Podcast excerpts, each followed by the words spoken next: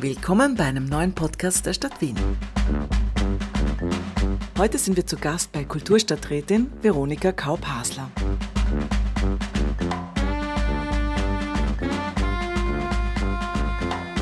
Kulturstadträtin Veronika Kaup-Hasler entwickelt gemeinsam mit Akteurinnen der Wiener Kunst- und Kulturszene eine Kulturstrategie für Wien.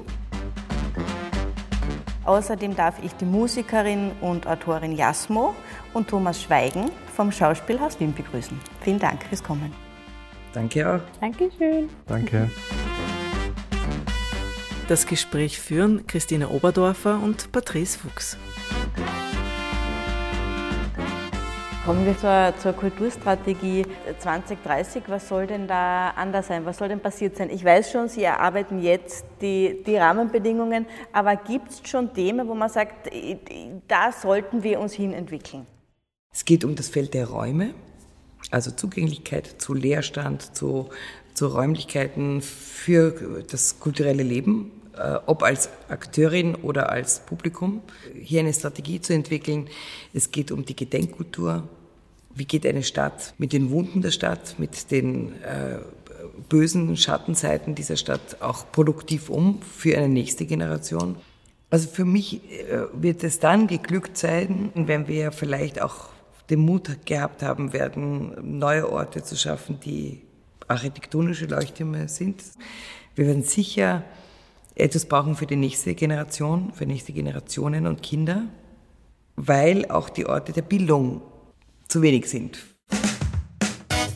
Und Thomas Schweigen, was wäre denn vor dem Hintergrund Ihres persönlichen Hauses, Ihrer persönlichen Arbeit das Notwendigste, was Sie sich wünschen würden? In welche Richtung muss sich die Kultur oder die, die Kulturpolitik in Wien entwickeln? Was wäre so für Sie ein Punkt, wo Sie sagen, das wäre mir ganz subjektiv das Wichtigste? Ich glaube, es gibt, also für mich gibt es nicht diesen einen Punkt. Ich, äh, ich merke auch, dass ähm, in den letzten Jahren sehr viel passiert ist. So. Also ich kann mich noch erinnern, äh, musste ich kürzlich darüber nachdenken, dass bei meinem, ähm, meinem Antritts- oder einem meiner Antrittsinterviews 2015, als ich angefangen habe, diesen Job zu nehmen, äh, wurde ich gefragt, ob das nicht für mich seltsam sei, weil ähm, es haben sich gerade in einigen Häusern so mm, Intendantinnenwechsel ergeben. Ich war, wäre der einzige Mann gewesen. Ähm, also es war gerade eine Zeit, Anna Badora, glaube ich, hat gerade angefangen, Kira Kirsch am Brut, noch jemand weiß ich jetzt, glaube ich, gerade nicht mehr.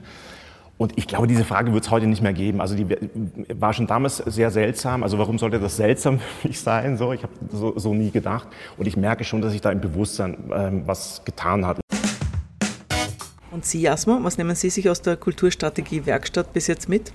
Was am, am, Ende des Tages äh, äh, rausgekommen ist, ist, dass es eine Studie ganz sicher braucht, die evaluiert und die herausfindet, äh, wie denn die, die Diversitätsverhältnisse äh, im Wiener Kulturbetrieb sind. Denn, das darf man ja auch nicht vergessen, Wien war ja immer schon eine diverse Stadt, äh, zumindest so, wie ich das im Geschichtsunterricht gelernt habe und selbst erlebt habe. Und Wien bleibt auch divers. Und das noch ein bisschen ähm, herauszuzeichnen, wird ein weiterer Schritt sein und ähm, dass Kultur intersektional auch gedacht wird. Also nicht nur äh, für eine bestimmte Gruppe, die es sich unter Anführungszeichen eh leisten kann, äh, Kultur zu konsumieren, zu rezipieren äh, oder auch zu produzieren. Wie schaut es eigentlich aus mit der Theaterliebe der Wiener und Wienerinnen? Die geht vielleicht allgemein äh, tendenziell leicht zurück, aber das ist gar nicht Wien-spezifisch, sondern ich glaube generell ähm, im deutschsprachigen Raum so. Ähm, aber es gibt auch gelungene Gegenbeispiele und ähm, äh, ich glaube jetzt auch nach der Pandemie, wir merken jetzt auch gerade, dass sozusagen dieses, ähm, dieser Knick, nennen wir ihn mal so, dass der jetzt auch langsam wieder abklingt und die Leute auch wieder gerne ins Theater kommen. Dieser Herbst war wirklich eine Kehrtwende von einem Abwärtstrend. Also man kann das in allen Häusern spüren. Absolut. Und das zeigt sich auch bei euch bei einem sehr jungen Publikum. Und man denkt immer an das Schauspielhaus, als ich jung war und George Tabori da war, war ich ja wirklich blutjung, ja. Und man kann nicht immer der Zeit nachweinen, wo man selber so jung war, weil das war immer ein junger Ort, ja. Und das, daher, äh, und dieser junge Ort ist es geblieben. Das heißt aber auch, dass eine ältere Generation dann sich neue Orte sucht. Also es, es, man muss die, die städtische Theaterlandschaft sozusagen auch als Wanderungsgesellschaft betrachten, ja, weil was, was der Föttinger im, in der Josostadt macht, äh, hat mehr mit dem Volkstheater früheren Zuschnitts zu tun, ja. Äh, das heißt, äh, hier gibt es wahrscheinlich auch Bewegungen und Menschen, die jetzt sozusagen äh, noch in einem bürgerlichen Bildungskanon aufgewachsen sind und auch in der Schule das mitbekommen haben, das ist ja ganz anders als die Generation meiner Kinder, die das im Lehrplan gar nicht mehr hat.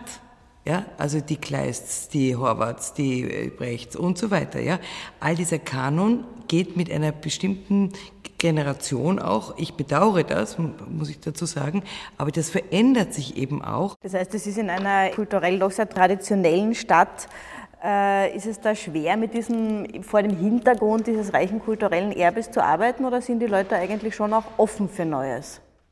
Es hat sich ein bisschen verändert. Ich fand früher, ich war ja lange Zeit in der Schweiz, habe äh, lange Zeit in Zürich studiert und dann auch gelebt und fand es immer ähm, dort sehr viel offener. Also auch sozusagen die, das Verhältnis oder der Umgang mit äh, sogenannter Hochkultur und irgendwie freier Szene oder so fand ich in Zürich, und das war ganz neu für mich, so selbstverständlich. Das war nicht so erste Liga, zweite Liga, dritte Liga, also die, die es oben nicht schaffen, die fangen da unten an oder so, sondern das war so nebeneinander. Es hat damit angefangen, dass viele Regisseurinnen und Regisseure am Schauspielhaus in Zürich gearbeitet haben, aber auch eine freie Gruppe hatten, mit der sie international getourt sind. Ich hatte auch lange Zeit eine, eine freie Gruppe und habe sozusagen auch im Stadttheater und Staatstheater gearbeitet.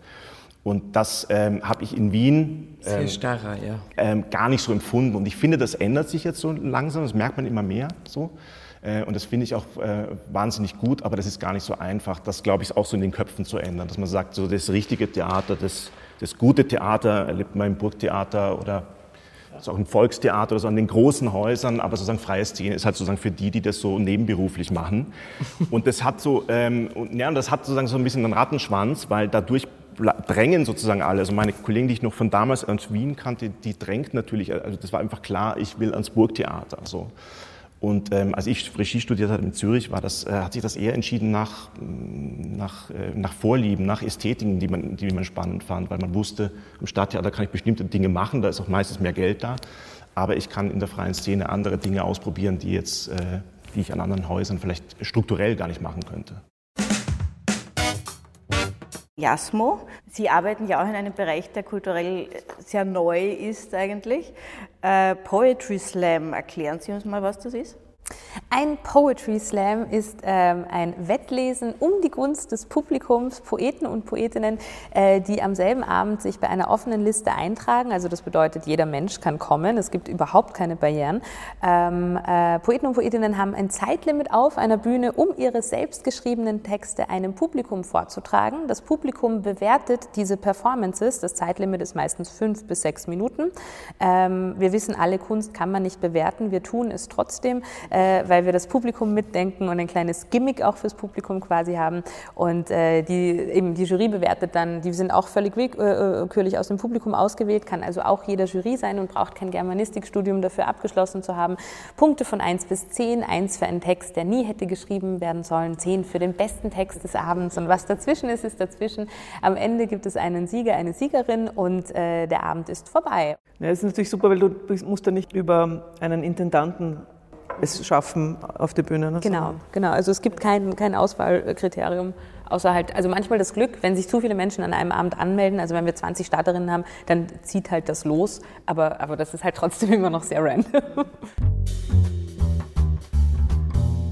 Aus meiner eigenen Biografie kann ich sagen, dass ich mit 14, äh, 15 ganz aufgeregt in meine Kulturhäuser gegangen bin, aber nicht dazugehört habe. Das war mir ganz klar. Ich komme aus einer Arbeiterfamilie, ich habe keinen Bildungsbürgertum, Background. Ähm, ich habe immer so aufgeschaut mit großen Augen und immer die, äh, damals die Restkarten für 3,60 Euro immer im Volkstheater gekauft. Das weiß ich noch ganz genau. Ich bin jeden Tag ins Volkstheater gegangen und ähm, habe mein Taschengeld dafür ausgegeben und habe mich da, also habe hab erst gebraucht, um eine Szene zu finden, um eine Bühne zu finden, der ich mich zugehörig fühlen kann, wo ich auch so sein sein darf, wie ich bin ähm, und wo ich nicht äh, extra Fremdwörter verwenden muss, obwohl ich das in jugendlichem Übermut natürlich gemacht habe.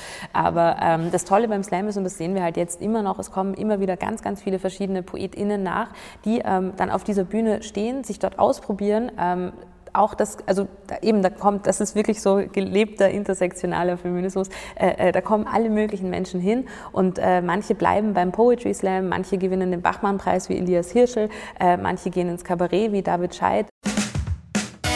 Welche niederschwelligen Kulturangebote gibt es noch in Wien? Wir haben viele gratis Festivals, die auch entstanden sind, äh, die auch permanent neue äh, Talente aus dem Feld sozusagen präsentieren, ein Publikum zugänglich machen. Jetzt kann man sagen, ihr seid schon blöd, warum tut ihr kein Ticket da verkaufen? Aber das ist gerade die Haltung der Stadt, dass, dass wir eben das frei zugänglich machen am Karlsplatz allen, die es wollen. Und das macht schon auch etwas mit einem, dass man nicht äh, exkludiert ist. Also Inklusion, dass hier das Argument, dass Kultur für alle da ist, wichtiger ist als der mögliche Gewinn, den man da unter einem sehr komplizierten System, man müsste das erst, das, das aufzustellen, die, das einzurichten, Menschen dafür zu engagieren, die das abrechnen, würde unter Umständen den Gewinn extrem klein machen. Ja?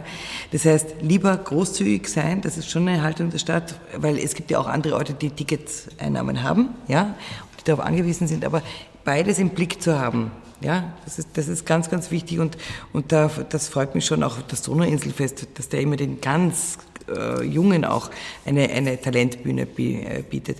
Das sind so wichtige Faktoren, die, die eine Landschaft sehr lebendig erhalten. Es gibt jetzt Signale aus der EU, dass man Solo-Selbstständigen auch eben aus dem Kulturbereich äh, Tarifverhandlungen erlauben wird. Also dass es nicht mehr gegen das Kartellrecht verstößt. Da werden wir dann als KulturarbeiterInnen mit der Stadt Wien auch verhandeln wegen Fair Pay denke ich mir, dass das ein Thema sein wird. Was bringt da die Zukunft? Naja, da haben wir ja schon Zeichen gesetzt. Wir haben eigentlich vor der Pandemie das zum Thema gemacht und haben dann sozusagen im Dialog mit der Szene gesagt, wir können nicht sagen, was für euch Fair Pay ist. Ihr müsst es sozusagen aus eurer Beschäftigung, müsst mal reflektieren, was, welche Ansätze könntet könnte man erschaffen. Aber es gibt daher auch eben einen Leitfaden für einen bestimmten Bereich, gerade für die Performing Arts ist es leichter. Und andere Bereiche sind schwierig, ja. Also wie man, wie man ein, ein, die Herstellung eines Gedichtes bewertet, ist sehr, sehr schwer, weil ich meine, unter Umständen brauchst du drei Wochen, um ein äh, unglaublich tolles Gedicht zu machen. Oder wie Leon, Leonard Cohen sieben Jahre für Halleluja gebraucht hat. Ja. Ähm, das heißt, das ist sehr, sehr schwer, aber wir haben den Ball an die Szenen gegeben, haben gesagt, bitte beschäftigt euch mal mit dieser Thematik und sagt uns dann, was ihr als fair erachten würdet und wir nehmen das dann gerne in unsere Kriterien mit auf. Was sagen Sie den Menschen, die jetzt sagen, ich brauche keine Kulturstrategie, ich brauche jemanden, der meine Stromrechnung zahlt? Also das finde ich äh, eine sehr banale Verkürzung. Das heißt im Gegenteil, wir müssen in Kultur und Bildung massiv investieren, auch in der Zukunft, weil sie eben die Grundlage sind auch des sozialen Zusammenhalts. Wir haben in diesen zwei äh, Covid-Jahren doch bitte von kulturellen Erzeugnissen gelebt. Also jenseits des Telefonanrufs an die Mutter, die Eltern, Freunde, Geschwister und so weiter, war doch die Quelle der Musik, der Bücher, der Filme, das, was uns überleben geholfen hat, was uns erinnert hat, wer wir sind, was uns Freude gemacht hat, wo wir Trost geschöpft haben, wo wir, also ich hätte mir das Überleben ohne das nicht vorstellen können und ich beharre darauf, dass wir daher diesen Bereich besonders schützen, weil am Ende des Tages äh, hilft er uns zu erkennen, wer wir sind. Ist auch Soft Power. Genau. Und wir müssen ja die, diese schrecklichen Krisen nutzen, um Dinge zu korrigieren, die wir vorher falsch gemacht haben. Also Repair and Care. Wir müssen jetzt ein dringendes Korrektiv ähm, machen und nicht wie die Stadt Grenoble zum Beispiel, die das Wasser verkauft hat, ja, privatisiert hat und um das Vierfache des Verkaufswerts jetzt wieder zurückgekauft hat. Das heißt, eigentlich ist es eine Zeit, wo mehr über Gemeinsamkeit, Teilhabe, Solidarität und Investment darin machen müssen. Genau. Wir nähern uns den Feiertagen. Haben Sie einen Tipp, einen Kulturtipp für die Feiertage? Ich werde ins äh, Porgy und Bess gehen.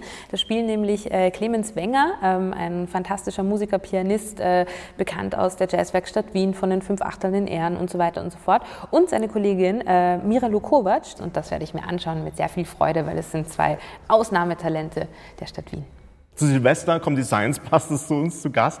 Das hat eigentlich den Hintergrund, dass wir sozusagen unserem Ensemble, unseren Mitarbeitern gerne freigeben über die, über die Weihnachtstage. So geprobt wird schon zwischendurch. Und dann ist die nächste Premiere Grelle Tage, das neue Kratzer Gewinnerstück im Anfang ähm, Januar. Den genauen Termin habe ich nicht im Kopf. Worum geht's? Es geht um, äh, es geht um im weitesten Sinne um Klimawandel, äh, um Permafrost ähm, und äh, einen ich glaube, 40.000 Jahre alten Wolfshund und ein junges Kind, das sozusagen im Dialog darüber sind, ähm, über, ja, über, den, über den Klimawandel. Haben Sie auch einen Tipp? Ich muss sagen, ich, ich bin ja jeden Tag unterwegs. Ich selber. Ich selber, wenn ich jetzt nicht schlagartig und zwar umgehend um Weihnachten herum mich meiner Familie widme, werde ich entlassen als Mutter. Äh, also von daher habe ich jetzt mir wirklich mal nichts vorgenommen, außer vielleicht äh, gemeinsam musizieren und singen. Sonst fangen die an, mich zu, zu sitzen, meine Kinder. Und da will es backen, singen. Ich singe gern zu zweit, zu dritt, zu viert. Und Flöten und... Äh, Klavier? Klavier wird auch gespielt, aber alles auf einem äußerst äh, miesen Niveau. Ähm, sozusagen nicht äh, öffentlichkeitstauglich, aber mit vollem Herzen. Lieblingsgebäck? Äh, Vanillekipferl. Natürlich. Natürlich. Bin ich jetzt echt erleichtert, dass Sie die richtige Antwort gegeben haben.